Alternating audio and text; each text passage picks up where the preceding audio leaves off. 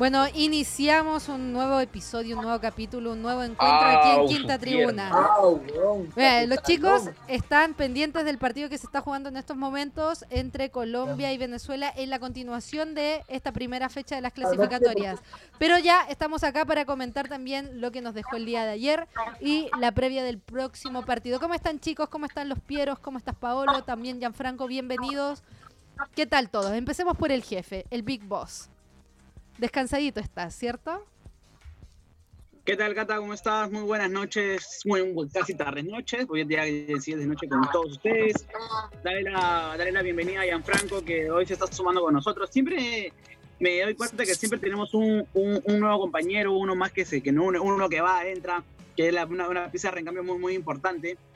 Pero estamos todos este, muy, muy contentos de iniciar un nuevo día vamos a hablar sobre todo de, fútbol, que es lo que más nos gusta, de la selección del día de ayer, que tuvo su participación y debut en, este inicio de, eliminatorias. Y por ahí una mención honrosa a la Liga Peruana, ¿no? Pero sobre todo el de lo que está sucediendo en estos momentos. ¿Qué tal, chicos? ¿Cómo están? Muy buenas noches.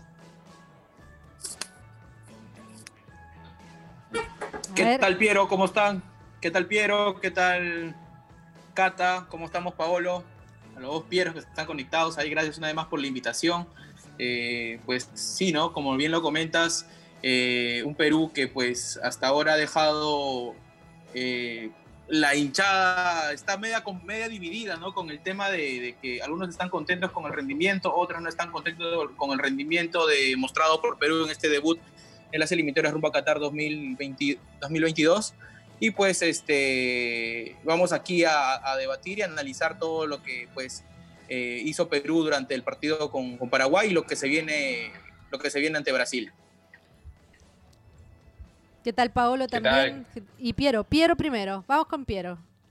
¿Qué tal chicos? Sí, como dicen, hoy ya un poco en frío vamos a hablar de, de lo que fue el partido ayer el de la selección, ¿no? Ayer lo conversamos un poco, quizá ahora hemos tenido un poco más de tiempo para, para analizar y, valorizar en verdad lo que, lo que significó el, punto de ayer, que a cierta parte de los peruanos no, no les ha, ha, gustado, ¿no? porque pensaban que podía ser quizá algo más, ¿no? pero eso vamos a analizar hoy. Exacto. Y cerramos con el saludo de Paolo Romero. ¿Cómo estás, Paolo?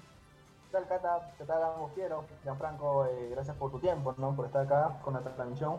Sí, justo, justo ayer, el día, ayer se jugó la primera fecha de, las eliminatorias, ¿no? Clasificatorias rumbo Qatar 2022.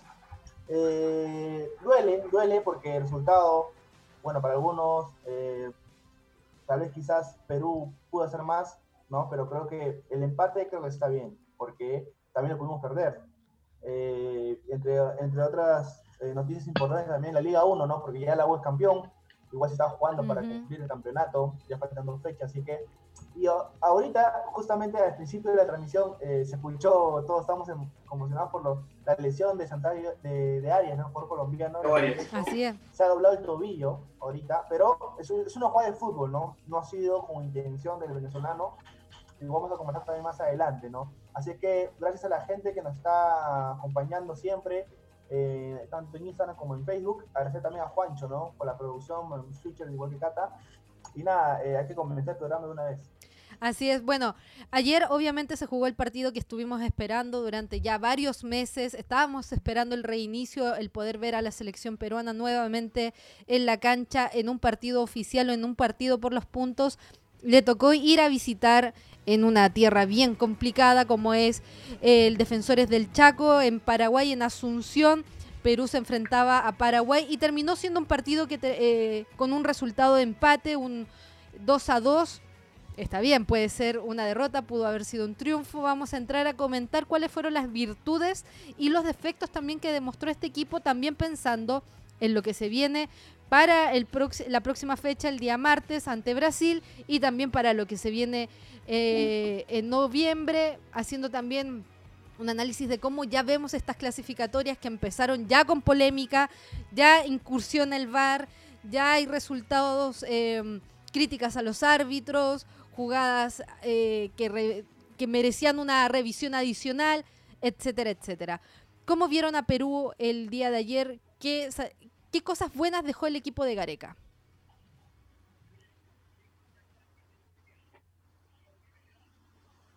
Oye, están pensativos todos. No, no, creo que pensé que alguien, pensé, porque bueno, siempre inicio, pero pensé que alguien más iba a empezar hoy. Voy a, voy a, voy a, voy a eh, dar la, el pase con nombre ahora. Mejor voy a dar el pase direccionado. Para, para no, para, como que tipo para no pisarnos ahí. este, Claro, quedamos esperando la pelota ahí. Dale, Sí, Piero. sí, Dale, Piero, con el de la comentario. dividida. Como, como, sí, ¿no? La, la mandó a dividir, la mandó a dividir. Este, lo que, lo que hacía ayer eh, Galese con Ruidas, que la vaya a dividir y no, no podía ganar. Eh, más o menos eso, ¿no? Ayer Perú, este, bueno, obtuvo un, un buen empate, ¿no? Vamos a llamarlo de esa forma, que me, a, mi, a, mi, a mi punto de vista, a mi impresión, pudo haber sacado un resultado más después de haber metido el primer gol, pero claro, al final, como Pirón lo mencionaba en fuera de en fuera de programa, esto es fútbol y todo puede pasar, porque incluso Paraguay cuando nos empata pudo habernos, este, eh, ¿cómo se llama? Me- Metió el segundo, de repente podía ir el tercero, ¿no? Como justamente acaba de notar eh, Colombia, acaba de meter el primer gol a, a Venezuela. Ujú. Y este, afuera de todo, de lo futbolístico, de lo táctico, creo que se sacó un buen resultado, se pudo haber logrado más.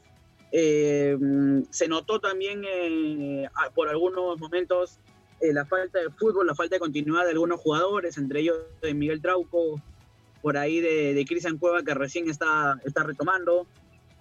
Este, y, y bueno, ¿no? Y a pesar de todo un buen resultado y esperemos poder al menos también sacar un buen resultado ante- ante Brasil, que va a ser un poco más complicado. Piero Irala, te pregunto a ti directamente, ¿este fue un buen resultado para Perú o no?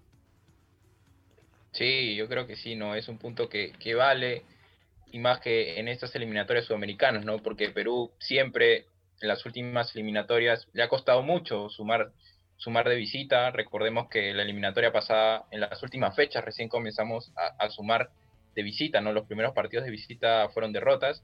Creo que es un punto para valorar, porque Asunción tampoco nunca nos ha sido un- una, cancha una cancha fácil, ¿no? En la eliminatoria pasada fue el primer triunfo, creo que la gente se quedó ¿no? con esa imagen de- del 4-1, dijeron si la eliminatoria pasada ganamos 4-1, esta debemos volver a ganar. Creo Ajá. que quizás por ahí pasa la crítica, ¿no? porque se esperaba mucho más de- del equipo, ¿no? por lo que ha venido mostrando. Pero yo creo que si lo vemos en frío, es un punto que, que va a servir más adelante, ¿no? porque esta eliminatoria se define por, por uno o dos puntos, incluso por diferencia de goles, como pasó en la eliminatoria pasada, ¿no? y es un punto que, que hay que valorar. Eso, eso también es muy importante que- recordarle a los, a los hinchas en general. Acá todos los puntos suman y es muy importante que se entienda. Lo importante para los equipos en estas clasificatorias que son muy ajustadas, son solo 10 equipos, eh, son, eh, es una ronda de ida, una ronda de vuelta. Entonces hay que sostener, obviamente, eh, los tres puntos de, local, pero ir a buscar puntos de visita y un empate no viene mal. Eso también es importante Ahora, recordar. Cata, antes que depende, Ujú. an- an- antes que ese pase al, al demás chicos, te quiero mencionar.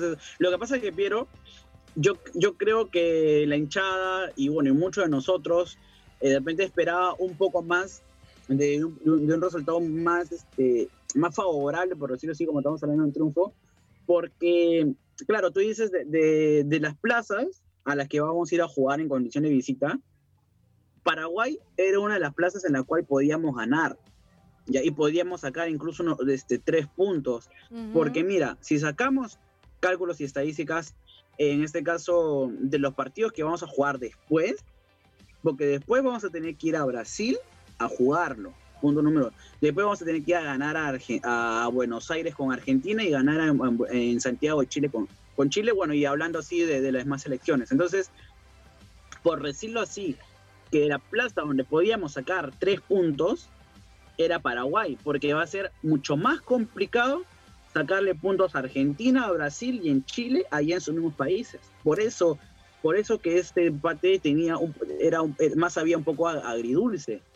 Pero es que así son las se eliminatorias, podía- ¿no? Se podía, se podía sacar la eliminatoria pasada, ¿quién tenía pensado que Perú iba a ganar en Quito? O que le íbamos a sacar Eso- un empate ese- a Argentina. O Claro. sea, Claro, Esa es la valla, pero- esa es la valla, pues, ¿no? A ver, pero también pero claro, acá, pero es que tú, justamente ya tú- no va a ser no va a ser tan fácil ahora claro ayer, y, ayer, y ayer quedó demostrado pero se podía por eso lo digo o sea la gente más que nada es por eso porque se podía o se aspiraba a poder sacar un, un, mejor resultado en Paraguay, porque como te digo, mm. eh, de todas las plazas, bueno, aparte la, la, por ejemplo, por ahí el Ecuador, pero de las plazas que se podía acceder a un triunfo era justamente la, la, la en, en, Asunción. Pero, pero así como no se, como solamente se pudo rescatar el punto en, en Paraguay, pues y entrando al análisis, quizás la valla queda alta porque Perú goleó contundente en la, en la última vez que jugó en Defensores del Chaco, ¿no? Pero, o sea, siendo realistas. Eso, claro, siendo... quiero que fue mucho más un accidente, que no, no te va a suceder todos los días. Eh, yo, creo que... Mm, yo creo que ahí te estás yendo por, por una vertiente que, que, no viene al caso, pero Gianfranco tiene... lo que pasa es que si bien... Porque mira, Piero, bien, escuchemos... te saco una conclusión, te saco una conclusión. Piero, te doy una conclusión que quizás eh, pueda, pueda ser un poco más claro. Perú, esta es otra eliminatoria, esta es otra historia ya. Esto, esto empezamos todo de cero nuevamente. Perú fue, a, fue a Defensor de Chaco, no pudo ganarlo. Como que pudo meter el 3 a 1 Perú, pudo meter el 3 a 1, no lo hizo, le empataron el partido y, le voltearon el partido. Entonces, eh, Perú pudo perderlo tranquilamente. O sea, si no puedes ganarlo, empátalo, ¿no? Estás, eh, estás yendo de visita en Perú, en fuera, cuando juegas afuera, cuando juegas afuera, hasta el punto es valioso a la hora. Ahora, nos toca visitar así como nos toca visitar a Chile, como nos toca visitar a Argentina, nos va a tocar visitar a, nuevamente Ecuador, nos va a tocar visitar nuevamente a Venezuela, Colombia, quién sabe si esta vez no le ganamos a Paraguay, pero le podemos ganar a, Venezuela en Venezuela, le podemos ganar a Colombia, le podemos ganar a Bolivia en la altura con un buen trabajo físico sobre la altura. Entonces, esta es una nueva eliminatoria, se empieza de cero, entonces este punto para mí me parece muy, muy meritorio lo que ha hecho el equipo pese al, altibajo rendimiento de algunos futbolistas que fueron de más a menos, como otros de más a menos durante el partido, ¿no?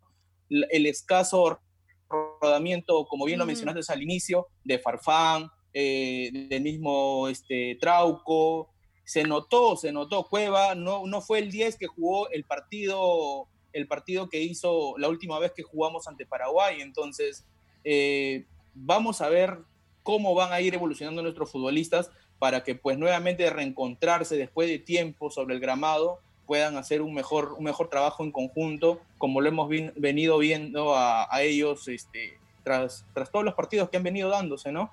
Eso, eso definitivamente Perú va a ir mejorando en el camino. Entonces van a venir nuevos, nuevos partidos, nuevos enfrentamientos de visita que nos puedan traer, lo, que puedan venir este, la selección con los tres puntos. Entonces, separando totalmente lo que, lo que pues ha pasado en esta ocasión, de que no se pudo ganar en Defensores del Chaco ante Paraguay. Exacto. Mira, es más, complementando lo que dice Gianfranco, hay que considerar que este fue el primer partido, el inicio, eh, casi más de, un, año más menos, sin partido por, eh, oficial por parte de la selección peruana. Entonces era un encuentro importante, el rival también juega, el rival también se prepara y el rival tenía también más responsabilidades que la visita, ojo ahí también hay que decirlo. Eh, pero justamente se, el, tema es que acá hay que seguir eh, creciendo, buscando al equipo, encontrar al equipo, porque este no es el equipo definitivo de Gareca. Eh, Paolo, ¿qué opinas tú respecto a esta oncena titular que decidió poner Gareca en este primer partido, también considerando de que habían ausencias importantes? Sí, justo, bueno, con todos los compañeros, eh, para agregar también un dato, es que creo que después de tiempo no vemos a un, un equipo de memoria, ¿no? O sea, eh, quizás falta Guerrero, falta Farfán al 100%, Yotun también no está al 100%, eh, el propio eh, Trauco, ¿no? entre otros jugadores, obviamente por la pandemia les ha afectado muchísimo, a, no solamente a Perú, sino a todos los países y a todos los jugadores en general. Pero creo que el, juego de, el juego de memoria de Perú, lo bueno que está establecido, porque creo que en eliminatorias pasadas hemos sufrido para que encuentren un 11 fijo. Correcto. El, cuando no está Guerrero, Gareca siempre lo pone a Ruiz o quizás a, Farfán, pero en, esta época Farfán viene una lesión de más de un año, año y meses, eh, se lesionó hace poco, bueno, seguía la lesión ¿no? con, la rodilla, no estaba al 100%. Entonces, eh, los reemplazos sí, sí, hizo falta mucho Oreja Flores, obviamente Pablo Guerrero, repito, pero creo que ya eh, el, equipo que tiene Gareca hoy en día ya está establecido, ¿no? Creo que eso, eso, eso se valora porque cuando hemos visto a Perú jugar de esa manera eh, en, en, tierras paraguayas? La última vez eh, que le goleamos a Paraguay era por el buen momento de Perú. Claro. Venía, Claro. venía, una, venía una eliminatoria regular de, de- de- de- de menos a más. Es por ello que se dio ese resultado y se dieron los resultados más adelante. Quizás eh, el, el- el- el reclamo de Bolivia, ¿no? de Chile, que nos dieron los puntos, todo eso su- sumó. Entonces que Perú venía un, un momento eh, ya con la buena racha, como se dice en el fútbol, ¿no? Ya venía, venían los resultados pa- favorables para nosotros. Hoy en día es, es, otra, es otra época, ¿no? Eh, pero creo que el empate, creo que fue justo para nosotros, Ujú. porque quizás también debimos perderlo, porque estábamos 2-1 abajo. Mi- eh, empate en los, en los minutos finales Carrillo, y creo que un, un- un punto de visita en Paraguay, creo que es un, es un rival directo, ¿no? Sí. Suma, suma todo, suma todo.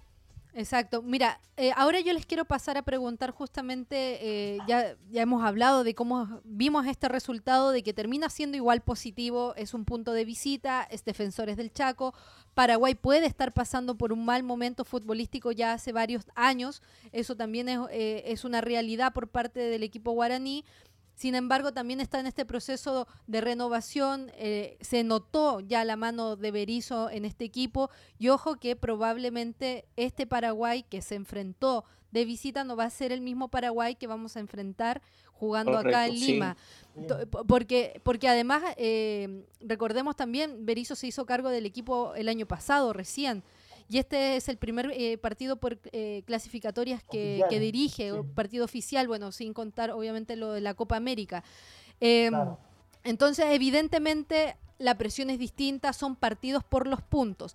Ahora bien, como ustedes mismos comentaban, este par- partido se pudo haber perdido, porque justamente, y acá entramos a discutir un poquito sobre las decisiones que toma Gareca antes, durante y, y justamente pensando también en el próximo partido contra Brasil. Eh, Perú se pone en ventaja. Y por ahí faltó un poquito de timing y un poquito de visión para haber sostenido este resultado porque el problema no es que al final se haya em- empatado el partido, el problema es que Paraguay te lo dio vuelta en un minuto. En un momento Paraguay estaba arriba 2 a 1 después de estar abajo eh, en el marcador. Eh, ¿Qué pasó? ¿Qué decisiones erróneas pudo haber cometido Gareca en este partido y que no se pueden volver a cometer justamente en esta clasificatoria que ya Por los sabemos? cambios de Paraguay, le fue muy bien a los Sí. cambios. Berizzo no se equivocó. Sí, Puso piernas frescas y le resultó. Ángel Romero hizo dos goles. Cambió todo el partido los cambios de, de Berizzo. Muy bien, muy bien por el, por el técnico de Paraguay. Lo rescatable, lo rescatable de Paraguay fue que todas las jugadas en ataque, todas terminaban en el arco, todos terminaban remate al arco. Eh, Almirón, todas las pelotas pasaban por Almirón, todos los balones que, que distribuía en cuestión de ataque, Almirón era el que repartía las pelotas. Ahora he visto un comentario, bueno, también que, que se sentió un poquito la polémica en cuestión de, de redes sociales, sí. sobre que gracias al, gracias, gracias al codazo de, de Zambrano, este, que pudo costar la expulsión, eh, Almirón disminuyó su nivel. En ningún momento vi que el Almirón disminuyó su nivel con ese, con ese codazo, más bien fue un riesgo de que pues nos quedemos con 10 jugadores y la historia iba a ser totalmente otra. Claro. Entonces, Bueno, eh, sabemos que los ser- paraguayos son mucho de físico y evidentemente con sendo codazo que, que le plantaron en el cuerpo, al final terminó parándose y, y se mostró bastante bien. Eso también es un, es un tema físico que saben trabajar los paraguayos porque efectivamente coincido contigo, Gianfranco. No es que haya perdido ritmo, no es que haya perdido ímpetu. Paraguay, eh, después de esa jugada, todo lo contrario. Se empezaron a crear más espacios y funcionó el equipo como habíamos visualizado en una previa, de que justamente el, el- referente del área era el, que iba a arrastrar las marcas y, el, y este jugador estuvo mucho más suelto, eh, tenía muchos más espacios para moverse, hacía diagonales. En realidad el planteamiento, eh, si, si hablamos del aspecto táctico, a mí también me parece que por ahí un, hay- está un, un pasito más adelante o lo gana por, por, algunos puntos Berizzo sobre Gareca justamente por las virtudes eh, en la lectura que hace del partido. Por ahí lo que le faltó a Paraguay fue un poquito más de experiencia, un poquito estar más finos también. A, eh, a- ratos parecían un, equipo muy desordenado, eh, con mucho ímpetu, pero sin tanta claridad futbolística también. Yo creo que si Paraguay y este, Berizzo hubiera hecho los cambios de repente, esas tres, esos tres futbolistas que entraron eh, en el cambio con Ángel Romero, que an- anotó los dos goles, si lo hacía al inicio del segundo tiempo, yo creo que la historia iba a ser otra. Paraguay iba a ser más contundente y quizás los goles iban a venir más finos, más rápido para, para, para el equipo local, porque eh, apenas hubo cambio, el, primer cambio de Paraguay metió a los tres futbolistas paraguayos. Definitivamente el chip del equipo cambió, esas pelotas que pasaban por Almirón y, no llegaban al arco, pero llegaban sin tanta contundencia como, como pasó después del cambio. Entonces, eh, si Berizzo hacía el cambio poco antes, yo creo que la historia hubiera sido otro en, en contra, en contra nuestra, ¿no? Como selección. Sí. Quizá Cata también en eso de experiencia que hablas, de repente también lo de Almirón, ¿no? Que en la jugada con Zambrano quizá le faltó un poco más de una clase de actuación, ¿no? Porque quizás si hubiera quedado en el piso, se paró de inmediato. por ahí agarrándose la cara, quizá Pitano hubiera dudado un poco y quizá hubiera ido al bar, ¿no? Por ejemplo, yo no veo a Roque Santa Cruz o a Edo Valdés en un choque así pararse tan rápido, ¿no? Quizá ahí también hubiera cambiado un poco el partido. Eso es verdad. Eso también muestra un poquito cómo, cómo es este equipo que está buscando esta renovación. Son, tampoco son eh, adolescentes, hay que decirlo, pero eh, justamente este roce internacional eh, se nota en algunos jugadores porque hacer tiempo, y como bien dices tú, el golpe fue, fue duro, porque además va eh, Zambrano también con el brazo levantado, con el codo, pero este jugador se para de inmediato y, y, el resto del plantel tampoco reclamó mucho la jugada. Tampoco hubo como... Yo creo que un poco de teatro, sí, un poco de teatro y se iba al bar y la historia y sí ya no la Claro. O sea, definitivamente era una roja fija. Demoró la jugada porque el árbitro luego se estuvo en el bar. y el, bar, el bar lo llamó, el bar lo llamó para avisarle para mí fue roja, para mí fue roja. Claro, pero Pitana... Eso es justamente lo que hablábamos ayer, que si eh, en, en, en el, en el post partido que si Pitana le cambiaba de color a esa tarjeta, no, no, iba a haber ningún reclamo, no iba a haber ninguna claro, Sí, No iba a haber ninguna discusión si le cambiaba de color a esa tarjeta. Sí, bueno, pero como bien dijimos también y como hizo la precisión eh, Piero Irala, eh, eh, Pitana no va porque en el fondo él también ve ahí la jugada. Estaba cerca, estaba, bien cerca la jugada. Ve que el jugador también se para. Frente, la jugada, claro, el jugador paraguayo no quedó con ningún ninguna lesión, ningún corte, entonces...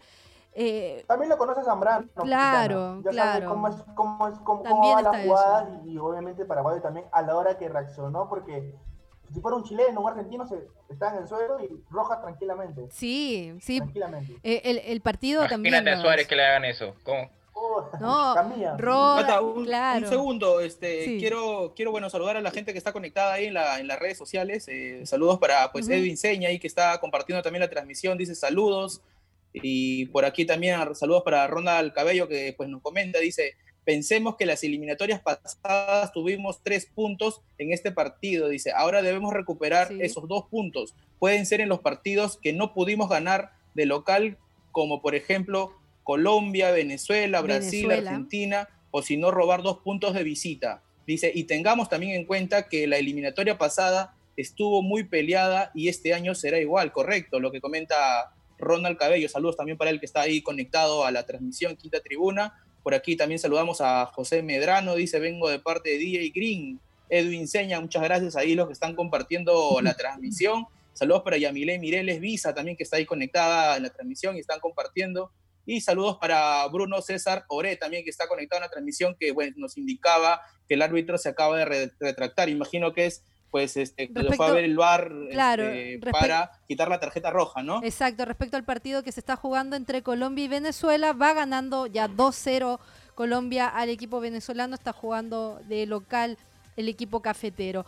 Bueno, continuando con el partido y, y, pensando también en lo que se viene ahora, que es Brasil, ya después podemos hacer el análisis de los partidos en noviembre, pero eh, el próximo partido es contra el rival evidentemente favorito en estas clasificatorias, Brasil, que, que sabemos que es un duro juega. rival. Claro. Juega ante Bolivia. Exacto, en un ratito va a empezar el partido. Yo, yo.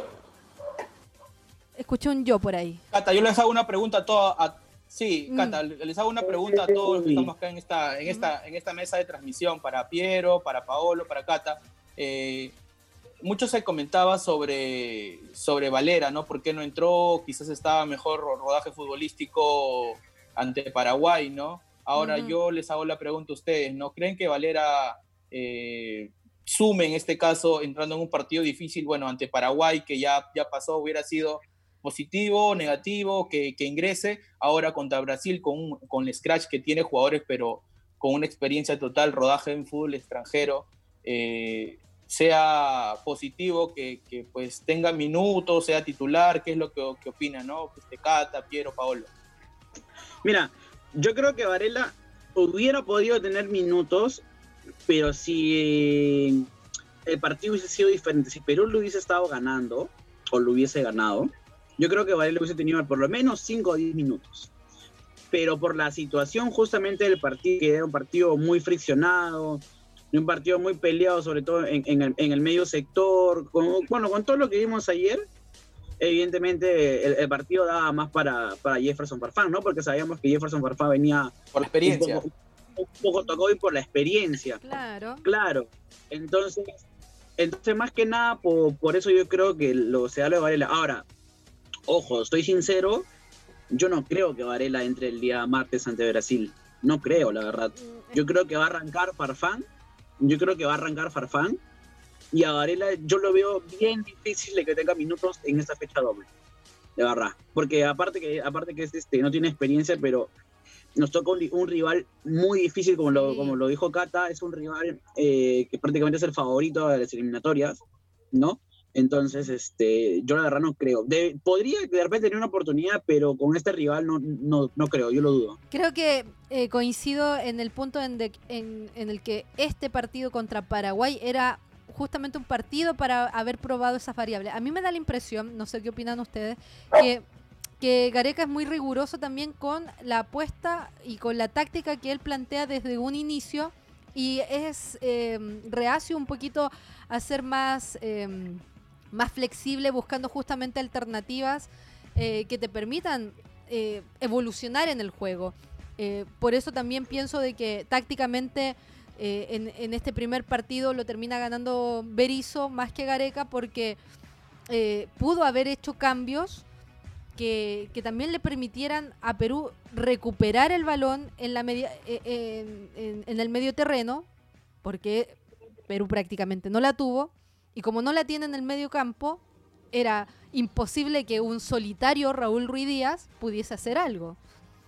Porque al final eh, eh, debió haberse buscado esas alternativas. preguntas se le hicieron incluso a Gareca en la conferencia de prensa. Sí, no, sí. ¿Por qué, por qué, por qué insistía tanto en ponerlo a Ruiz Díaz como, como único delantero, sabiendo, teniendo en cuenta que Raúl Ruiz Díaz no iba a ganar probablemente por arriba? Por eso te digo. Que, y que Raúl no sale mucho del, del libreto. Con un segundo delantero. Claro. Es justamente, que... lo que, justamente lo que veníamos hablando el día de ayer, ¿no? Exacto. Ahora yo escuchando un poco ya más pausado lo que fue la conferencia de Gareca, pues lo volví a escuchar otra vez, y le hicieron la pregunta, le hicieron sí. la pregunta, y bueno, Gareca como siempre pues no responde que, que, ellos, que ellos lo ponen a, a Ruiz Díaz ahí porque ellos consideran, y bueno, que no, no, no, no, veían de como que de cierta forma necesario, de, bueno, de cierta forma pues, ¿no?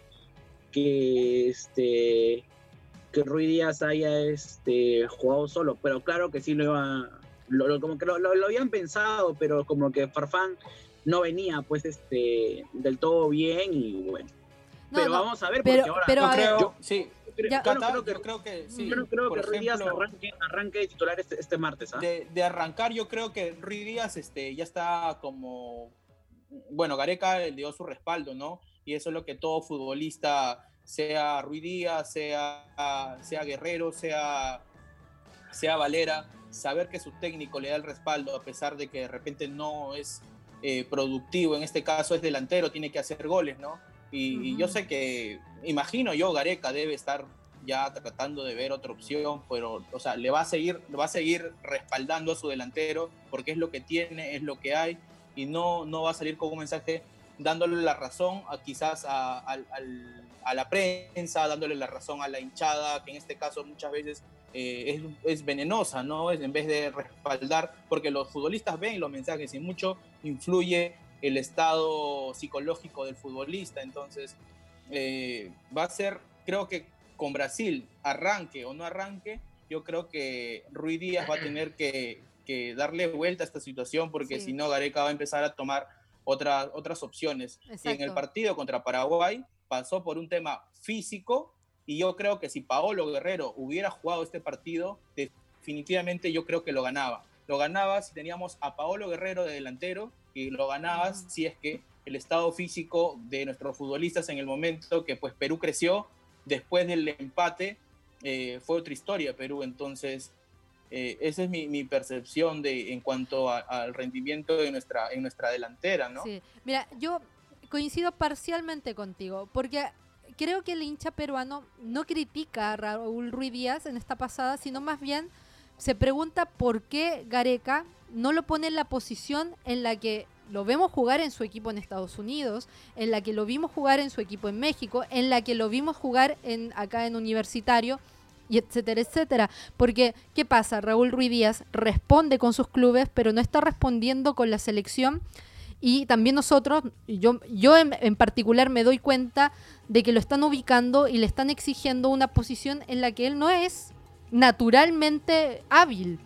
Entonces, evidentemente, creo que la pregunta del periodista, porque también la escuché, y reflejaba justamente el preguntarnos por qué Gareca no busca esa alternativa, porque, insisto en este punto, me da la impresión de que Gareca es muy fiel a su libreto y le cuesta mucho salir de eso que tiene eh, ya estipulado, de, de jugar siempre con un centro delantero y y lo que tú decías también, Gianfranco, nos da a entender de que Gareca es dependiente, eh, o el esquema de Gareca, mejor dicho, depende del buen momento de ciertos jugadores, del buen momento de eh, Paolo Guerrero, del buen momento de Loreja Flores, del buen momento de Farfán. Entonces, evidentemente, cuando no tienes a estos jugadores, y ahora con este tema de la pandemia, que no sabemos bien cuánto tiempo va a durar y puede ser que perjudique ciertas convocatorias, nos tiene que obligar a pensar, evolucionar y hacer algunos ajustes para que los jugadores que tú también tienes, que rinden en sus equipos, también puedan rendirte eh, al 100% de la selección. Yo no creo que el hincha peruano mate, o sea, que, que critique a Raúl Ruiz Díaz por no meter goles, sino más bien que nos gustaría que pudiese meter los goles tal como lo hace en su equipo en Estados Unidos. Pienso que es por ahí, eh, más que una crítica severa, no es a Raúl Ruiz Díaz. Yo, eh, en mi caso, en mi opinión personal, creo que Gareca debería ser un poquito más flexible, pensando en que no tiene jugadores claves en su esquema. El tema pasa de todas maneras, o sea, el esquema de, Gareca está hecho, ya, ya está dibujado y saben moverse en, esas piezas sus futbolistas, ¿no? Entonces Gareca quizás no quiere pasar a, experimentar de repente otro, otro, otra estrategia que pueda de repente desarmar y el equipo no pueda funcionar y quizás esto luego venga con una derrota eh, y luego sea criticada, ¿no? Que porque el futbolista no se desempeñó correctamente o porque, porque, porque cambió de estrategia. Entonces Gareca imagino que va, va a quedar en, su, en, esa, en esa formación que pone siempre en el habitual puesto de, de Ruiz Díaz, que justamente Ruiz Díaz tiene la valla alta, ¿por qué? Porque anota en sus clubes, algo parecido a lo que le pasó a Claudio Pizarro, ¿no? Quizás Claudio Pizarro tenía la valla más alta porque jugaba en un equipo top. Claro, pero es como algo muy similar lo que está pasando entre estos dos jugadores. Sí, de, todas maneras. Y bueno, y ahora en vista del rendimiento de Ruiz Díaz, que no es el, el más idóneo, pues hoy día justamente eh, la Padula, respeto a la Padula, como dicen por ahí, este, se pronunció, ¿no? Mandó, mandó, mandó un guiño, mandó un guiño a, a, Perú con ese, con ese post que, que, todos los habrán visto ahí, ¿no? ¿Qué opinan de, de, la Padula, ¿no? ¿Qué, ¿Cuál es la intención de la Padula en hacer esta publicación? Ni siquiera se hizo un Inca, se hizo un mapache. Eso, es lo que le están, eso es lo que le están criticando, ¿no? Se hizo un mapache. Está aburrido, está aburrido. Su de Piero. Claro. bueno, el tema...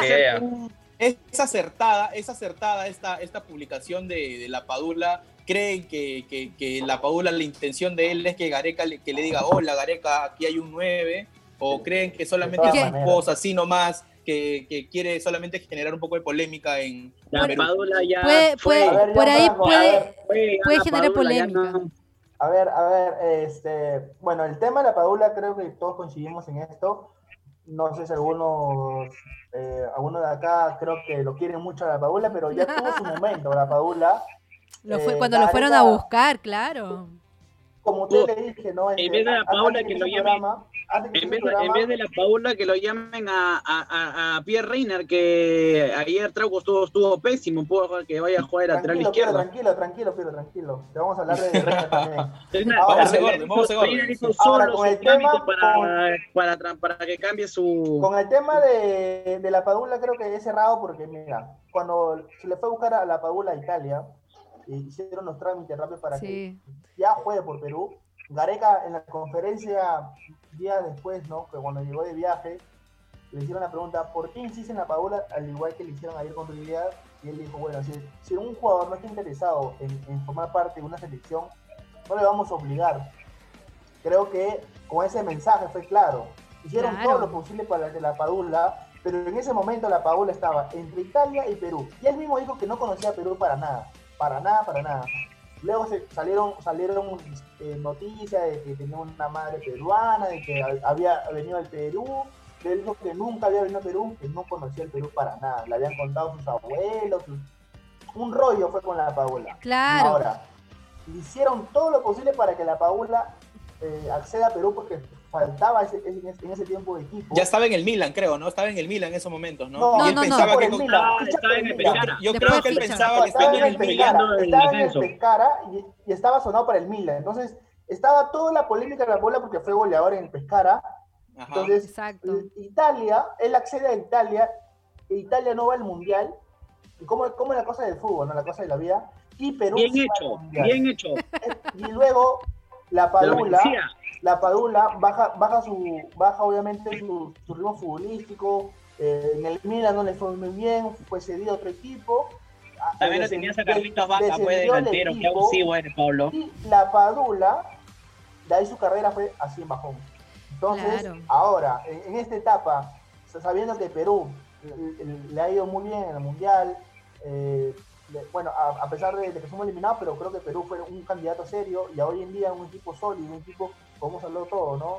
Creo que la Paula se está regalando, como dicen a unos medios, se están regalando para que La Gareca- selección ya lo ven con otros ojos, por la, porque hemos sido falta, un mundial. por, por la falta de nueve. E- Exactamente, Perú ya es otro equipo, es un equipo más, es un equipo que está arriba, es un equipo top. Entonces, No, la Paula está haciendo mucho, mu- mucho, mucha noticia, ¿no? Mucho ruido nomás. bases, Al, public- a publicar cosas de Perú, pero creo que, bueno, en mi opinión, ¿no? No sé si ustedes coinciden, la Paula ya tuvo su momento y yo, Yo no también creo lo mismo. Yo Sí. no la creo la porque hay nueve, tenemos nueve, pero obviamente... Tenemos delanteros, Tenemos ojo. bueno, lamentablemente hemos sido acostumbrados por Guerrero, pero Guerrero no va a estar siempre. Lastimosamente Pablo, Gareca, Gareca se yo creo- acostumbraba a ese juego. Y Pablo, ya lo estamos empezando a notar de que, bien, de- pero- de que de que Guerrero no va a ser siempre. Ya lo estamos No, notando. No, no, pero no, pero siempre, no, pero cuando, cuando Guerrero no está, cuando está, su- sufrimos mucho porque Ruiz Díaz lastimosamente no le va bien en selección. Es un goleador neto, sabemos todo eso, pero no es Sí. su posición. Pero es por ello que la carencia de Guerrero cuando no está se hace, se hace muy, muy, muy, sí. muy visto en la selección. Farfán ya tampoco no es, no es, no es, Ya no es el mismo Farfán ya. Exacto, es por ello que ahora eh, la Padula hace, hace toda esta noticia, esta payasada, vamos a decir así, porque... Show, show Pues es una payasada, esa es la Exacto. palabra, Paolo. Claro, Esa es la palabra, es una payasada. Es una No es payasada lo que que, que la Paula haga, haga, eso ahorita en estos momentos, Sí. un equipo conformado, ¿no? Tenemos a, a- a Valera, que ha sido convocado, Esperemos, yo espero que le dé minutos a Gareca, aunque lo dudo porque ya tiene su, su once formado, pero Mira. vamos a esperar. Yo creo, Paolo, hay que empezar, ¿Cómo hay que empezar, hay que empezar a saber que Santiago Ormeño, este futbolista que juega en el Puebla, que tiene, tiene características por ahí la de, de Paolo. ¿ah? Yo le he visto jugar en algunos partidos Sí, con el pero él no Puebla. quiere jugar en Perú. El mismo Gianfranco, expresado. Paolo, Gianfranco, el mismo Varela, el mismo Varela también juega de la, casi de las mismas características que Paolo, a sí, pesar, de- también, a también. pesar de jugar en un equipo que, que recién ha subido primera división. Ahora, lo de Ormeño, juega, lo, juega lo- lo de Ormeño, te sabe aguantar muy bien el balón. Vamos, lo de va- Ormeño, sí. Lo, lo de Ormeño, su, su abuelo es conocido en el Perú, ha sido arquero, eh, ha- Ujú. ha jugado en varios clubes importantes.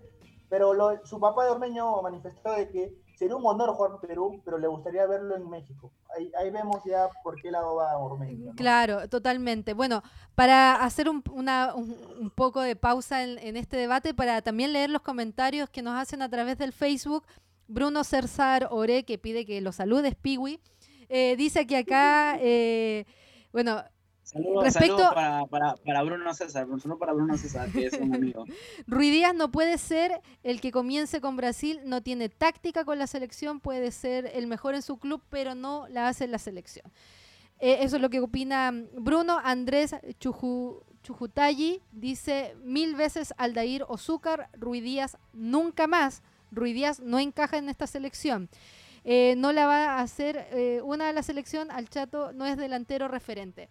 Yo coincido con eso de que no es un delantero 9 referente y sí coincido con ese comentario que dice que no encaja en la selección porque efectivamente en el esquema que plantea Gareca, Ruiz Díaz queda un poquito aislado y un poquito fuera. Ojo, ojo que parece, ojo que parece que llega Aldair Rodríguez, ¿saben? parece que llega ya al martes.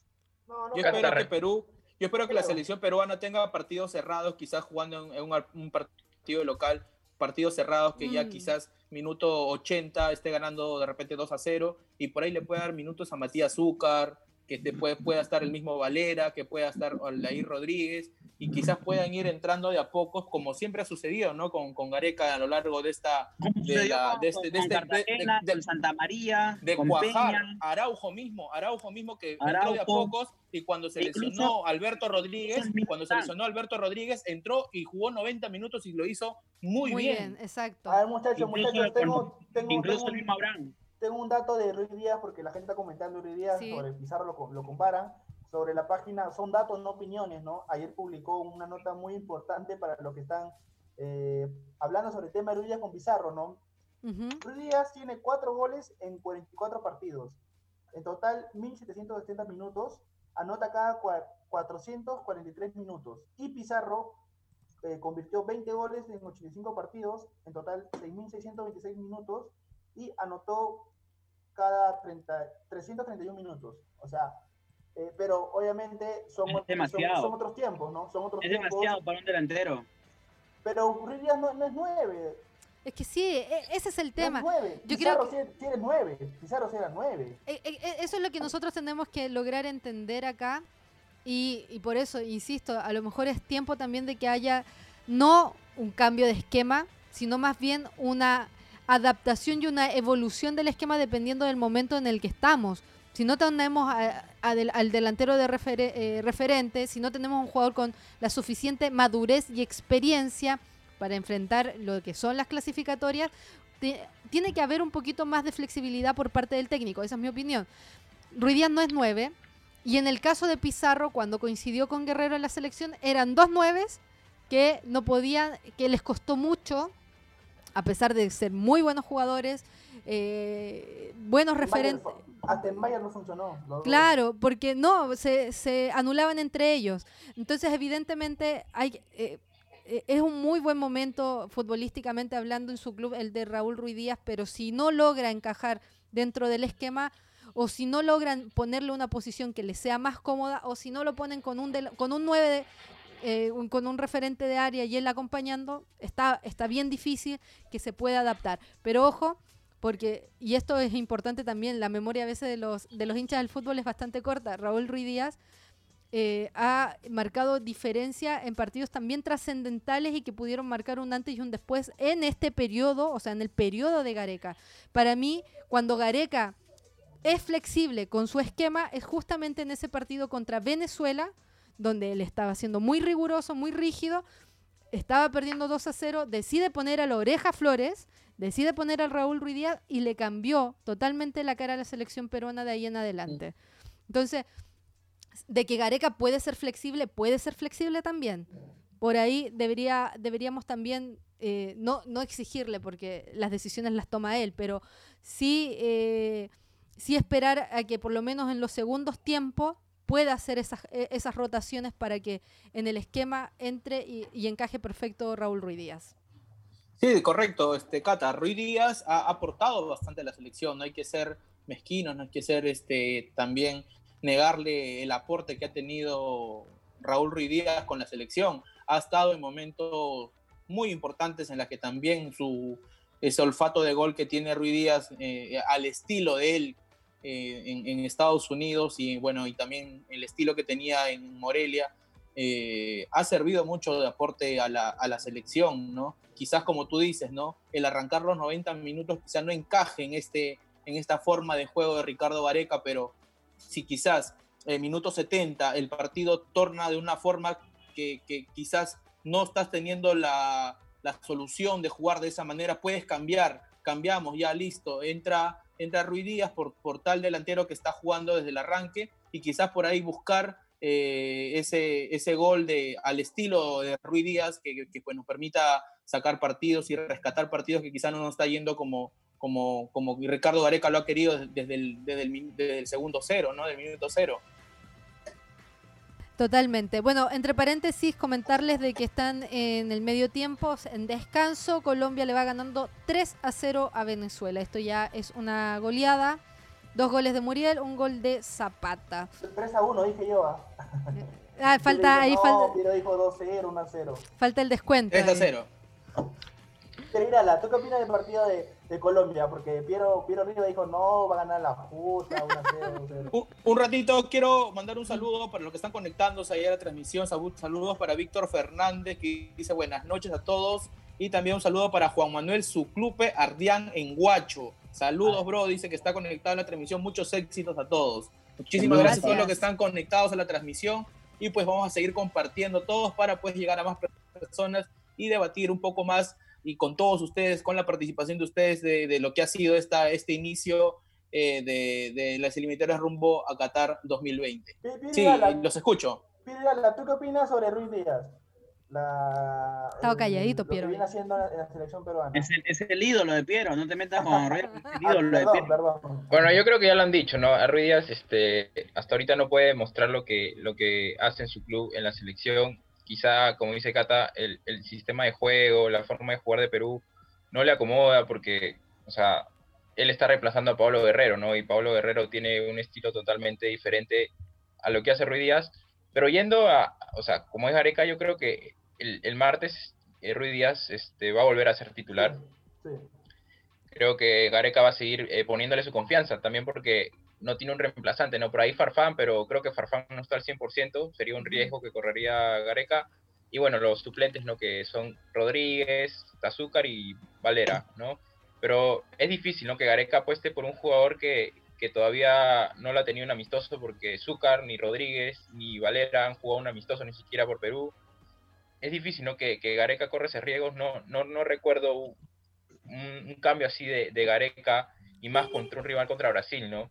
Y bueno, revisando un poco lo que fue el partido, no sé si recuerdan el año pasado, el Perú-Brasil, el amistoso en Estados Unidos. Ese partido eh, arranca Ruiz Díaz y Farfán y, y Guerrero no estaban. Eh, uh -huh. Y Perú lo termina ganando. No fue un, un muy buen partido para Perú. Eh, Perú lo ganó, lo ganó bien, le supo jugar a Brasil. Si bien era un amistoso, pero, pero creo que, que Gareca va a apostar a eso, ¿no? Lo que se hizo ese amistoso porque, porque esa es la fórmula, ¿no? Para, para ganarle. No creo que va a meter esos tres volantes que jugaron eh, contra Paraguay, eh, Aquino, Yotun y, y, y, Tapia. Y yo creo que la variante podría ir por, por Cueva, por ahí, porque también viene sí. un poco sentido, ¿no? Yo creo que si va a haber un cambio, yo creo que el cambio sería por Cueva, ¿no? Quizá Peña, o quizá también lo mete a Polo, ¿no? Que es un jugador que en el que también confía y que... Claro, que lo conoce. ¿no? Oh, canchita también, Canchita puede ser Canchita también. Hasta claro, Canchita yo... González, me parece que viene con mucho más ritmo. Creo que Peña estuvo bajo ayer, ¿no? Eh, yo esperaba mucho minutos. más de Peña. No, pero muy pocos minutos, Pablo, muy pocos minutos. Entró faltando, me parece, este, este, siete minutos. Bueno, con los siete minutos que, que adicionaron, pues habrá... Más de, más de, tuvo 12 minutos estuvo en el. En gramado, es, muy, es, muy, es, muy, poco, es muy poco. Y como estaba el partido, era muy el poco. El partido, sí, no, no era un partido como, como para, no para hacer un análisis, ¿no? No es un sí, como sí, para sí, poder hacer el análisis igual este Marcos López, este Sergio Peña y ya hubo más, ah, y Andy Polo. Entonces, el que entró mejor fue el que entró mejor fue Canchita, el que entró mejor fue Canchita sí. porque se lo notó más en el, en el campo juego, muy aparte del, juego, muy aparte del pase gol.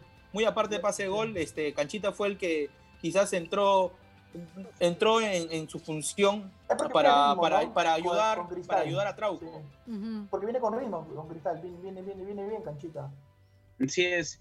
Ahora, para mí, después de haber visto lo que sucedió el día de ayer con Miguel Trauco, yo creo que... tú, no tú estás molesto con Trauco, ¿no? No, porque no estuvo nada bien. Tú estás molesto con Pero ¿tú, Trauco. ¿tú crees que Gareca lo va a cambiar a Trauco? No, ¿Cuándo No, seas malo. Ahora, ahora lo que lo que decían de Cueva es que posiblemente Cueva no llegue porque probablemente sea un desgarro.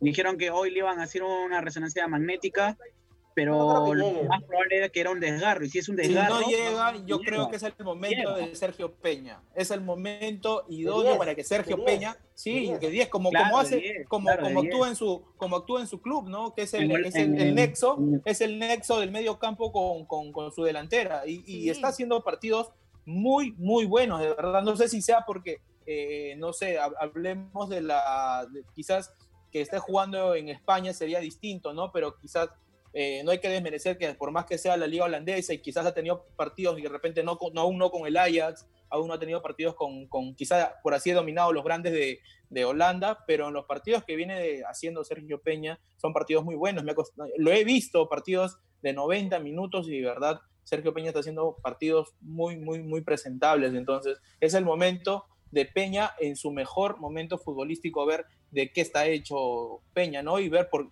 Si no me llevaste al Mundial, si no me llevaste al Mundial, este, este es tu momento de romperla y, y- y, pues de decir, aquí estoy, Gareca, ¿no? Sí. Y no solamente de Peña, ¿no? También, también de, de Miguel Araujo, que la vienen este, rompiendo, vamos. Incluso Miguel Araujo es capitán de su selección. Capitán, correcto. Claro. Capitán de, de la su selección, perdón, de la capitán del FC este, Inmen. Con otro Sí, es técnico capitán. hubieran sido titulares, creo yo. Pero Gareca, esa Sí. confianza que tiene, eh, pone a Abraham y a, a Cueva, que son jugadores que con los que, los que confía, ¿no? Que ya la- le han respondido, ¿no? Claro. Porque Abraham no jugaba desde marzo también.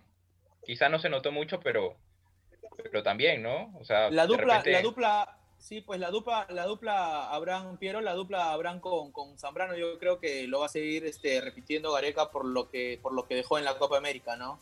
Estaba Eh, lo Y y y y y y notamos ayer con el once titular, porque lo dejó, lo dejó incluso a, a Ramos fuera, fuera de la lista de 23, que para la... O sea, sí viajó Ramos, pero lo dejó fuera de la lista de... Para los que incluso iban a la No, banca. pues estaba sentido Zambrano ayer. ¿A ustedes? A Ramos lo llevó por cábala. Puede ser, ¿no? Puede ser. ¿Tú De repente si le poníamos algodón otra vez en la cabeza, de repente... Como eh, como el- como el hombre araña. Claro. Yo me siento tranquilo, yo me siento tranquilo con la, con la defensa central de, de Perú. En este caso, si sé que cualquiera de los dos, eh, pues, eh, pongamos, se, se lesiona o algo, sé que Araujo lo va a hacer muy, muy bien. Está esperando su momento nada más. Eh, Gareca va a seguir apostando por, por su dupla de central, de, vienen del fútbol argentino. Y Sí. pues este, sé que sé que tenemos central. Lo único, el, el Advíncula me parece que también estuvo en un, en un, este, un partido muy discreto, muy, muy Uy, discreto. yo- y yo la justamente, Yo, yo la verdad pien- no, no sé por qué no metió Corso. Me- Corso creo que estaba mejor. Corso era para ese tipo de juego para que vaya a cortar, No, yo creo que Advíncula está bien. para que vaya a meter su machete. Pero Pier- Paolo, Paolo, este, eh, Advíncula Advíncula- estaba bien. ¿Por qué? Porque par- pasa, pasa de de defensa que tuvo a miedo de ataque. regresar la pelota. Pasa de defensa a ataque rápidamente por su velocidad, pero ayer no se le vio No, nada. no- es más, no, le- al- no se le vio al- en esa virtud y también tuvo muchas sea- complicaciones por su banda. Ojo, ojo que Advíncula, ojo que Advíncula tampoco es del todo titular en su equipo, ha venido alternando también, ¿ah? El último partido que tuvo con, con, con su equipo, este, el Rayo Vallecano, fue muy criticado por el, por el partido bien, bien flojo que hizo. Es más, eh, le costó el gol a su equipo, un balón que, que no supo, no supo tener el balón y tocar, y entonces vino el gol. eh, de, viene de- mal. de- de Rayo Vallecano, entonces Sí. fue muy criticado en las redes Sí, sociales de, de los hinchas del Rayo Vallecano. No sé qué está pasando con, lamentablemente no le va bien en Rayo Vallecano.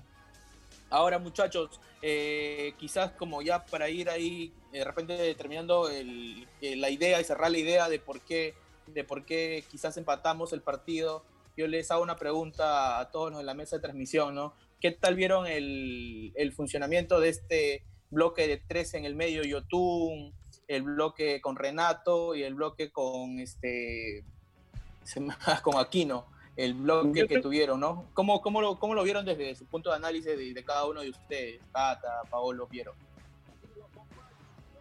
Yo creo que estuvo bien de cierta forma, pero evidentemente nos hubiese ido mejor si, si de repente arrancamos con dos nueves, ¿no? Porque claro, tenía dos contención, dos contenciones y un este y un mixto, por decirlo así, que era Yotun, ¿no? Incluso Tapia también te sirve como un, como un volante mixto, incluso mucho más que el mismo, que el mismo Tapia. Este, ahora, no estoy seguro que. Ahora, de repente puede ser que Gareca haga el mismo 11, me refiero en el tema del esquema, contra Brasil, porque vamos a necesitar mucha contención para los justamente los volantes de, de Brasil. Justamente ahorita estoy viendo el partido y ahorita como está jugando, como lo está jugando Brasil, está jugando mucho por el medio. Y incluso es Brasil va a jugar así. ahorita en, cuatro minutos. Y está jugando muy ofensivo y muy este. pausa ahí, Piero, porque tienes que considerar que el rival es Bolivia y están jugando de local. Entonces es imposible, es, imposible que tengan otro tema, otro esquema. De, cómo va a ser el, el, juego de Brasil, ¿no? Pero creo que con Brasil vamos a poder jugar un poco más que con Paraguay, ¿no? Sí.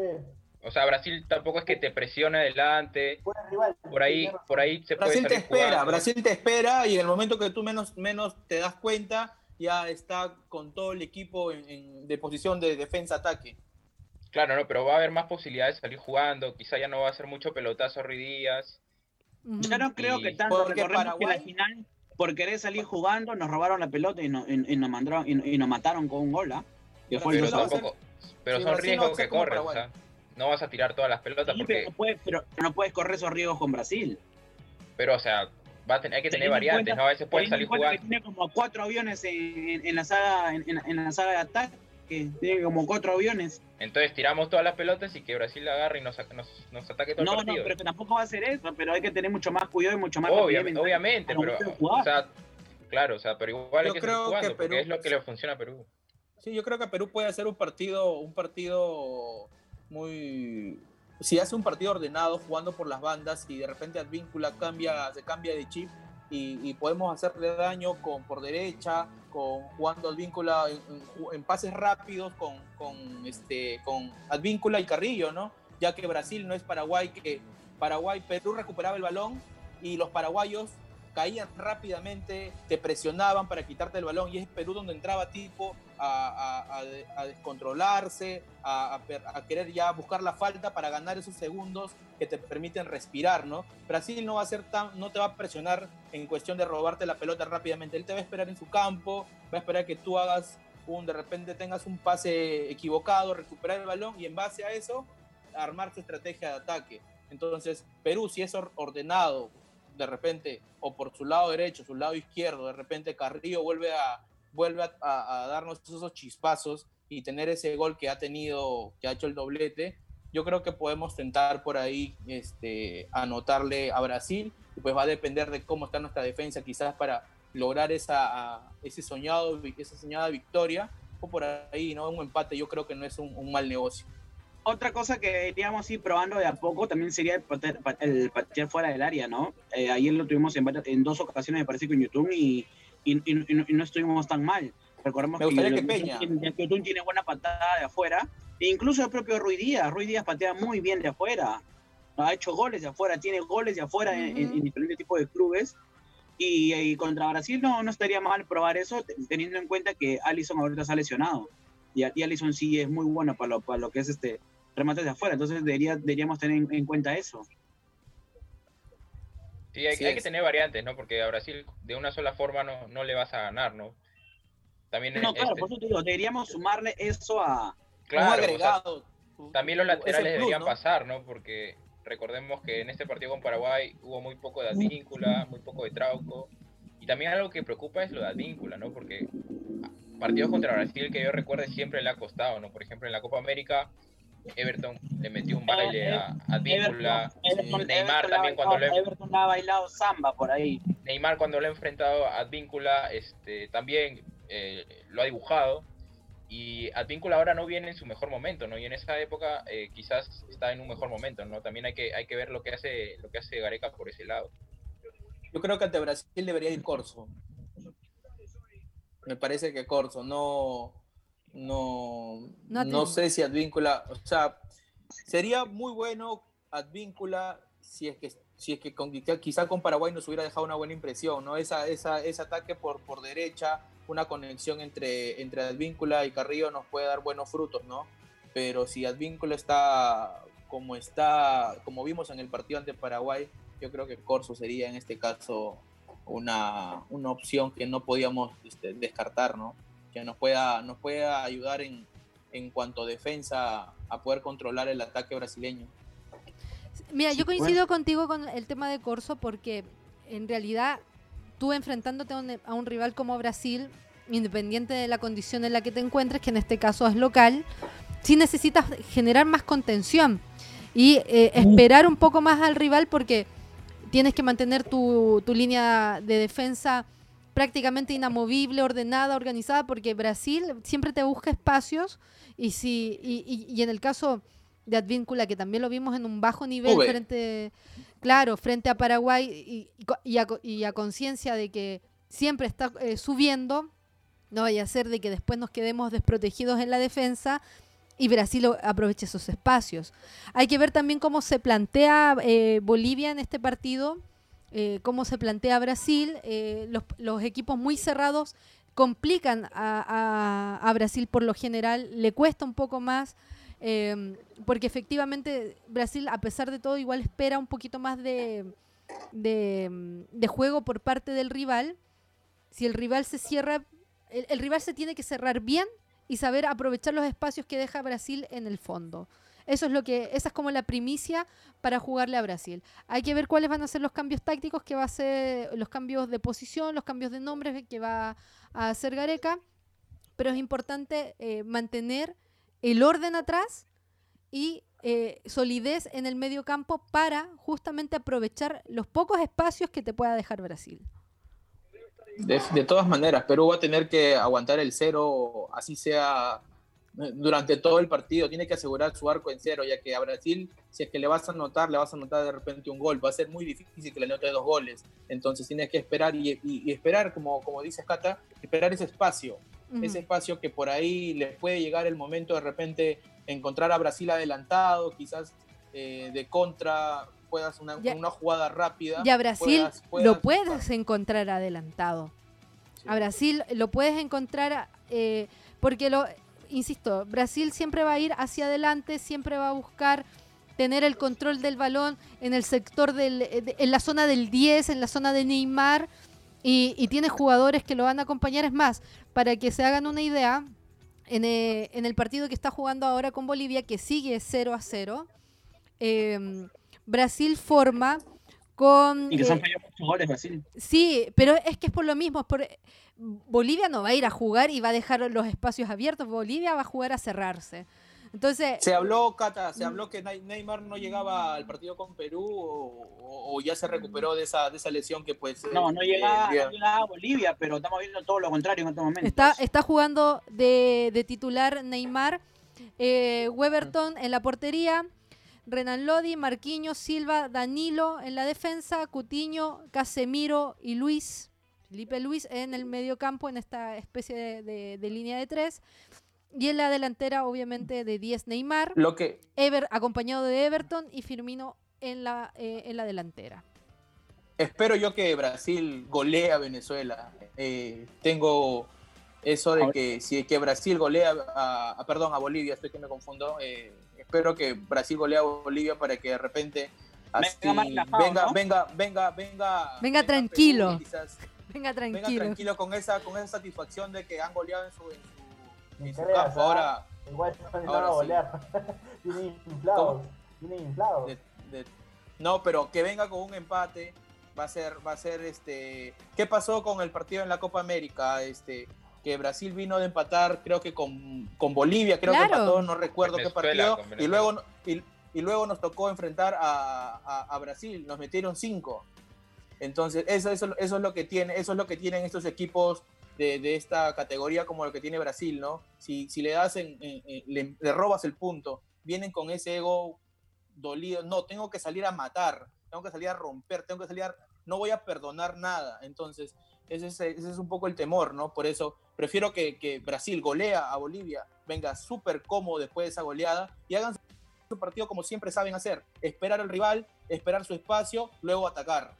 ¿no? De esa manera quizás nosotros podamos tener alguna más oportunidad de quizás sacar un empate o por ahí, ¿no? Este, no es descabellado pensar que Perú pueda, pueda, pueda ganar, ¿no? Sí, no, de todas maneras. Hay que ver cómo se va desarrollando el partido. Ya van 15 minutos de juego, sigue 0 a 0 y por ahí, ustedes saben, los brasileños se empiezan a desesperar. Ahora, no hay público, por ahí hay menos presión, pero de todas maneras lo que tú dices es muy cierto. Eh, pensando eh, eh, en, rivales que se enfrentan a Brasil, que se cierran atrás, que no le dejan los espacios para que puedan llegar eh, de forma fluida hacia el, el, área rival, pasa eso de que justamente si no logra el fútbol que quiere o el resultado que quiere, va a venir a buscarlo con todo acá. Así que esperemos también de que se pueda dar el resultado que en el fondo le conviene a Perú en estos momentos. Sí, pero para Brasil tampoco, o sea, Perú, venir a Perú tampoco ha sido tan fácil, ¿no? Porque que recuerde, bueno, la eliminatoria pasada nos ganan 2-0. Por ahí hubo una jugada de Carrillo con Cueva que pudo ser el primero para Perú, chocó palo. Pero no, no fue un partido fácil para Brasil, a mi parecer. Y los, a las anteriores eliminatorias eh, empató, ¿no? Yo uh -huh. creo que, que, Brasil tampoco nos mira como, como tres puntos seguros, ¿no? Porque también somos, claro. somos finalistas de la Copa América, le hemos ganado un amistoso. Bueno, ahorita gol de Brasil, Ah, ya llegó, llegó el gol. Casemiro. me cayeron la boca, pero. no, Marquinhos, pero Brasil, Brasil sufre acá. Ojo, ojo que Brasil sufre acá en Lima. Ah, su. Eh, es que sufre, pero tampoco. Tampoco, no, pero, tampoco, no, claro, tampoco o sea, son tres pero, puntos fijos, ¿no? Sí, exactamente. Creo Yo que, creo que Brasil acá un empate tampoco sería mal negocio para ellos, me, me parece, ¿no? No, claro. Sí. Porque digamos que Brasil. Casemiro. Pero a, nosotros no, nos- pero a nosotros no nos conviene mucho, pues. Mira que perdemos puntos de local. Claro que sería un buen, un buen empate. Pero ¿te parece un mal empate con de- Brasil de todas acá? maneras, Yo creo que no. no, no sería malo, ¿no? Al, al menos perderlo. Pero me está diciendo que, que sería malo. Claro, pero sería extraordinario pues poder sacar el Claro, o sea, ¿a quién no le gustaría ganar? Pero, empate sería Obviamente. un buen resultado. Pero Que siendo real- sería un buen resultado. Sería Claro. extraordinario si gana. Pero un Exacto. empate, o sea, si es un, empa- un empate, yo lo celebro. Es Brasil. o sea, hace- Exacto. Por hace donde lo veas, Perú- es Brasil. Perú no debuta eh, sacando sin perder dos partidos, ¿no? Porque siempre o perdía uno, eh, ganaba el otro, o perdía los dos, como la eliminatoria pasada. Venimos, Creo que, hasta el momento, en eliminatoria venimos invictos. claro, Perú, pero Perú viene de con racha ¿no? desde 2016 del partido, si no más no recuerdo, el partido con Venezuela que empatamos 2 a 2 en el año, no sé si fue 2016 o 2017, 2016, fue el 2016. Sí. Entonces ya, ya vamos 2016. como siete fechas sin, sin perder en eliminatorias, o sea, estamos ¿Puedo- manteniendo ese, un dato? ese invicto. Un dato Correcto. que usted está Dale, Pablo. datitos de Mr. Chip. Mr. Chip en, en la mañana publicó esto y creo que alegró mucho los hinchas peruanos, ¿no? El empate en la primera fecha es el resultado que más veces ha clasificado a Perú de bandera para Copa del Mundo. Lo hizo en el año 78 y en España 82. Ahora, cuando empezó perdiendo solo fue una vez, 2018. Y cuando empezó ganando también solo una vez, en México 70. Ese es un dato que hizo Mr. Chip. Eh, eso habla de, de- de Perú como inicio eliminatoria, ¿no? Cómo le va después de mucho tiempo. Creo que conseguimos un empate fuera, fuera de casa, porque siempre, siempre, siempre, bueno, desde hace 10 años, creo que no le va muy bien a la selección, ¿no? Creo que ya es otro, otro, otro equipo, otro- otros tiempos, y, y ya justamente nos ven como dice Pidrara, ¿no? Perú no es, no es fácil, no es tres puntos y ya. Creo que ahora nos ven con otra cara, ¿no? Nos ven como un equipo eh, no ganable, ¿no? Como en las pasadas. Y, y creo que eso habla muy bien de lo que, lo que ha hecho Perú, porque le ha costado muchísimo, ¿no? ¿Cuántos años, Sí. ¿cuántos años de, de- de siempre veníamos a Perú?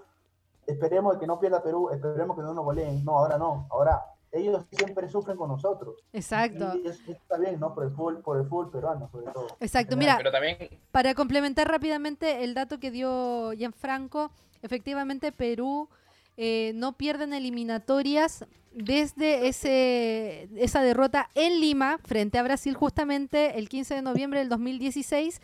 De, eh, de ahí el empate contra Venezuela, acá, ay, perdón, eh, de visita eh, en Venezuela. en 2017.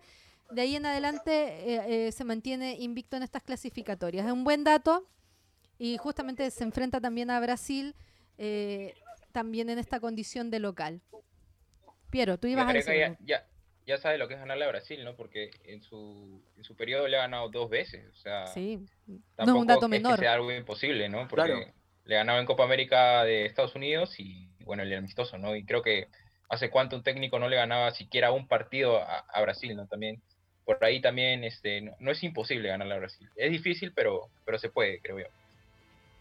Claro, totalmente. Esperemos un partido, sí, pues esperemos un partido ordenado de Perú, esperemos que pues después de reencontrarse después de mucho tiempo nuestro, nuestros futbolistas, después de entrenamiento. No es lo mismo entrenar en la Videna o tener un sparring con la sub-20, no es lo mismo salir al gramado en un partido oficial, entonces el desgaste, el desgaste es muchísimo, ¿no? Así como hay un desgaste, ese roce también con el equipo te permite eh, eh, recuperar ese juego ordenado que has tenido en su momento, porque Perú ha tenido partidos muy, muy, muy buenos jugando de manera ordenada en todas sus líneas, ¿no? Entonces, si Perú recupera ese toque, ese, ese estilo de juego que ya están acostumbrados, eh, no es por mucho tiempo, pero hemos hablamos de partidos, o sea, recientes porque han sido del año pasado, del año pasado, partidos desde el Mundial, Copa América, han venido con partidos muy, muy, muy buenos partidos. Entonces, Perú jugando ordenado le puede hacer daño a Brasil. O sea, no es descabellado pensar en una, en una posible victoria. Así es. Bueno, eh, también es bueno empezar también eh, la segunda fecha jugando de local contra Brasil. Eh, es mejor tenerlo ahora que tenerlo en una, en una instancia donde pueda ser más decisivo el tema de los puntos. bueno, ya estamos llegando hacia el final del programa. Hacer un, un pequeño repaso también de los dos partidos que se jugaron el día de ayer polémica. Hubo polémica en Chile, en Uruguay, ¿no? Exacto, en Montevideo. Bueno, porque las polémicas, las polémicas surgen ya desde hace mucho rato por el tema de la utilización del VAR. El VAR se utiliza para algunas jugadas y para otras no. En un partido que terminó siendo muy caliente porque eh, mostró un muy buen primer tiempo de Uruguay, un muy buen primer tiempo de Chile, eh, perdón, segundo tiempo de Chile. Eh, Uruguay se pone en ventaja con el penal de Luis Suárez, lo empata Chile con gol de Alexis Sánchez y luego viene justamente ya eh, en el tiempo extra la polémica por la mano de Sebastián Coates que el árbitro estima que no es penal y desde el VAR no le avisan de que existe esa mano. Ustedes, ¿qué opinan de esta situación con, con el VAR? ¿Nos soluciona o nos complica la vida? Depende, ¿no? Porque en, muchas ocasiones ha, sido justo y en muchas no. Entonces. Como lo veníamos hablando también ayer, Cata, mientras sea igual al final la decisión de, uno, de una persona, de un ser humano, va, va, a seguir habiendo errores, ¿no? Sí, por ahí va. Yo creo, yo creo que el VAR me parece que hace el, el fútbol cuando recién se aprobó el VAR en Europa, hubo, un hubo este, bastante polémica, estuvo muy dividida la, la, opinión ¿no? acerca de que le quita esa, esa sensación del fútbol que a veces, eh, de esos errores, que dentro de los errores es el fútbol, ¿no?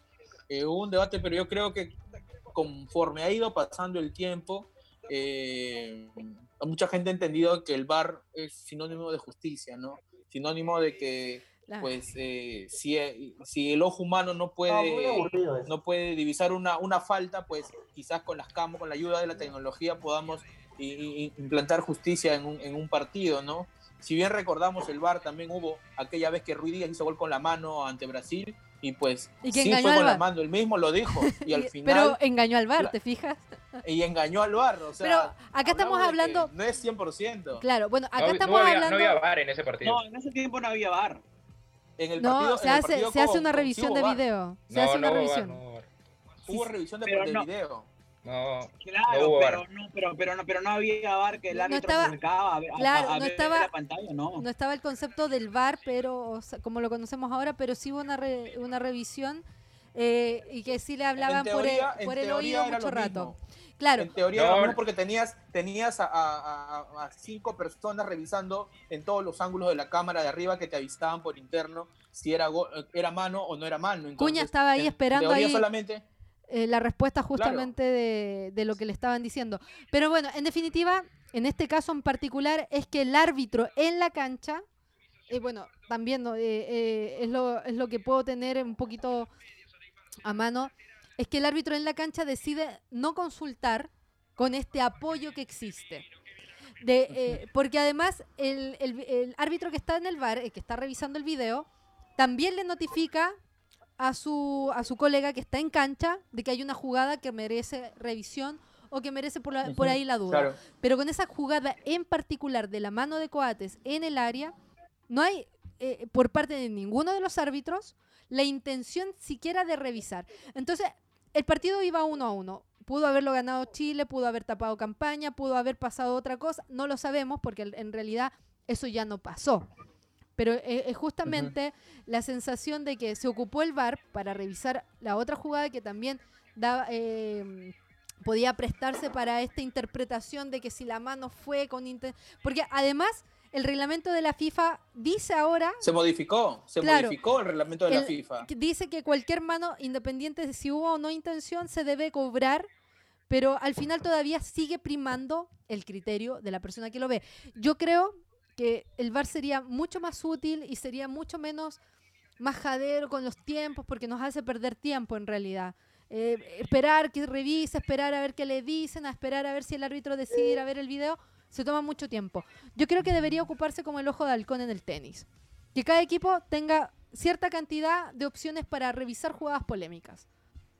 Sí, Tú- se pierde, se pierde eso, se pierde la, este, la esencia de fútbol, ¿no? Es, es muy aburrido porque están esperando, como dice Cata, nos pierden mucho tiempo. Claro, si, Eh, si quieren final- dejarlo para ge- generar justicia, bueno, entonces, ¿sabes qué? Cambiamos las reglas, le damos a cada equipo tres opciones de, de revisar video arbitraje en jugadas en, la que, en las que el técnico, por ejemplo, crea que eh, se deba hacer la revisión por una jugada polémica.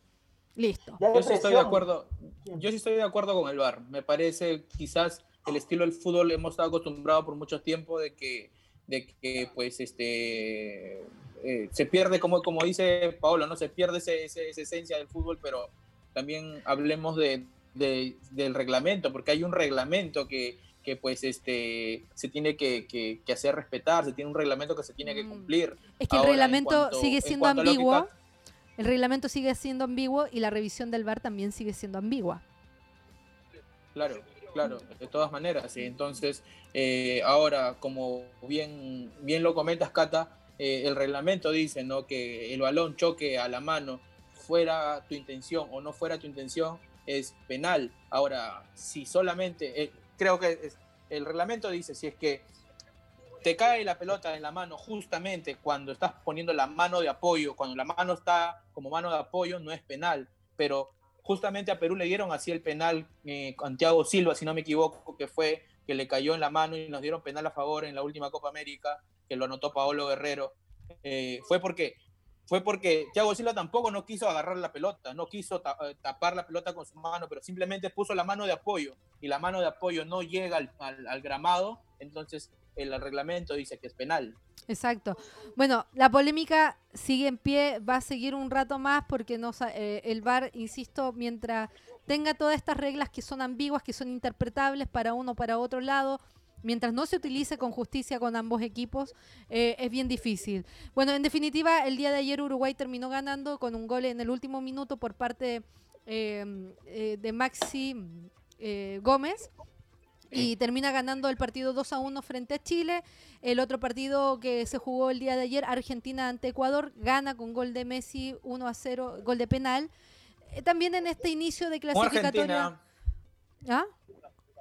un Argentina que verdaderamente no se sabe todavía hacia dónde van, ¿no?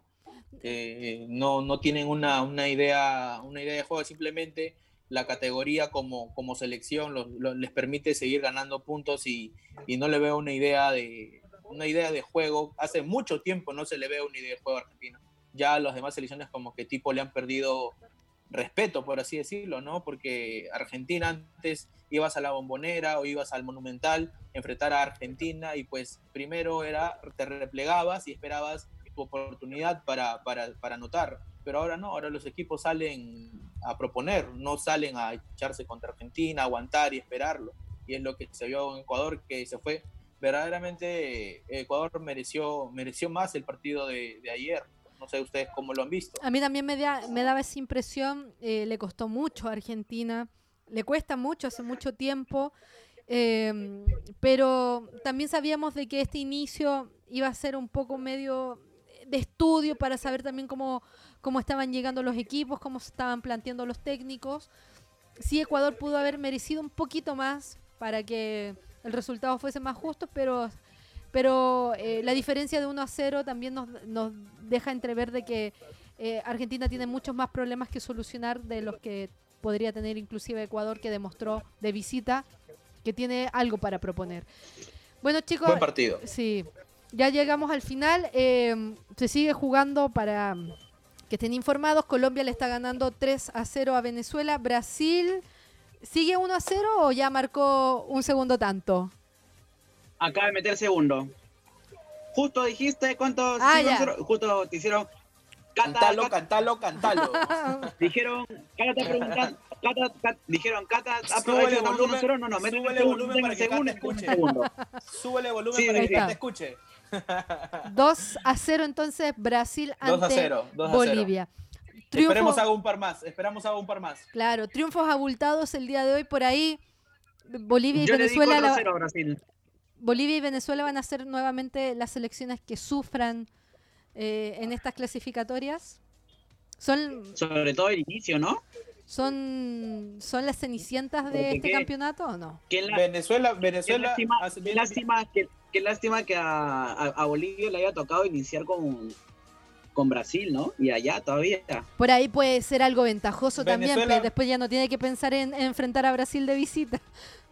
Puede ser. Venezuela, Venezuela Claro, hace ese- partidos, partidos, Bueno, puede ser, puede ser. partidos muy, muy rescatables, pero el gol y el triunfo no, no, no la sabía acompañar, ¿no? Le cuesta la mucho. injusticia quizás del fútbol, como dice. Le cuesta mucho a Venezuela. Bueno, chicos, ya llegamos al final. El jefe está pidiendo que cerremos hace ya varios minutos. Él quiere Ya. irse, quiere ir a ver el partido tranquilo. Bueno, muchas gracias a todos los que nos siguen. Vamos a estar subiendo este capítulo en el podcast para que lo puedan escuchar, para que puedan escuchar el análisis y nos reencontramos. Vamos a hacer previa el día martes para el a Perú-Brasil. Eh, Previa, Vamos- previa. Vamos también a hacer un post ¿Cómo le gusta el partido. humo? Le encanta, le encanta. Ya saben que Vamos a prender la cualquier, chimenea, la chimenea. cualquier resultado que se dé el día martes es responsabilidad del señor Piero. bueno, vamos a estar haciendo, en la previa vamos a estar haciendo el post partido y obviamente vamos a revisar la fecha completa porque el martes se juegan los cinco partidos de estas clasificatorias en la segunda jornada. No, no, no olvidemos que evidentemente hay, hay un poco menos de importancia, pero también se está jugando la, la- las últimas fechas de la liga de la fase 1. Sí, vamos a tener también tiempo para poder comentar eh, el fútbol local. Bueno, chicos, muchas gracias a todos. Gracias, Gianfranco. Gracias, Paolo, Pieros. Sí. A los dos, muchas gracias. También a Juancho, que siempre está ahí dando el aguante. Nos vemos, nos reencontramos el próximo viernes. Chao, cuídense. Nos conectamos el martes. Muchísimas gracias a todos. Chao. Nos vemos. Chau, chau. Gracias. Nos vemos.